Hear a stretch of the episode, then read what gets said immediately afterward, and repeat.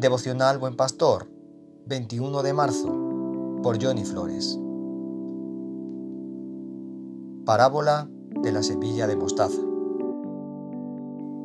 Mateo 13, 31, 32 nos dice, Otra parábola les refirió diciendo, El reino de los cielos es semejante al grano de mostaza que un hombre tomó y sembró en su campo, cual a la verdad es la más pequeña de todas las semillas, pero cuando ha crecido es la mayor de las hortalizas y se hace árbol de tal manera que vienen las aves del cielo y hacen nidos en sus ramas. Los evangelios nos cuentan la verdad de Jesucristo y celebran el hecho de que Dios nos rescató, salvó, para vida eterna, y nada ni nadie podrá arrebatarnos de su mano.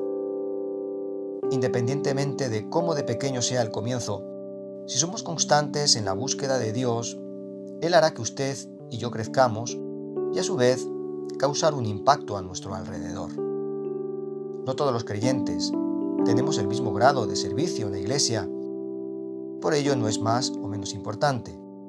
Para Dios todos son necesarios. Es Él el que nos va preparando y desarrollando. Vemos la pequeñez de este grano de mostaza.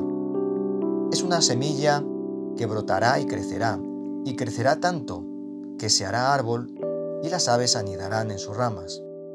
Si vemos el ejemplo de nuestro Maestro, que nació pequeño y al final de su ministerio llegó a ser el Salvador de toda la humanidad, así también los discípulos, en sus primeros comienzos, eran personas comunes y corrientes, pero por la gracia de Dios y porque permanecieron en nuestro Señor Jesucristo, llegaron a ser los más grandes predicadores.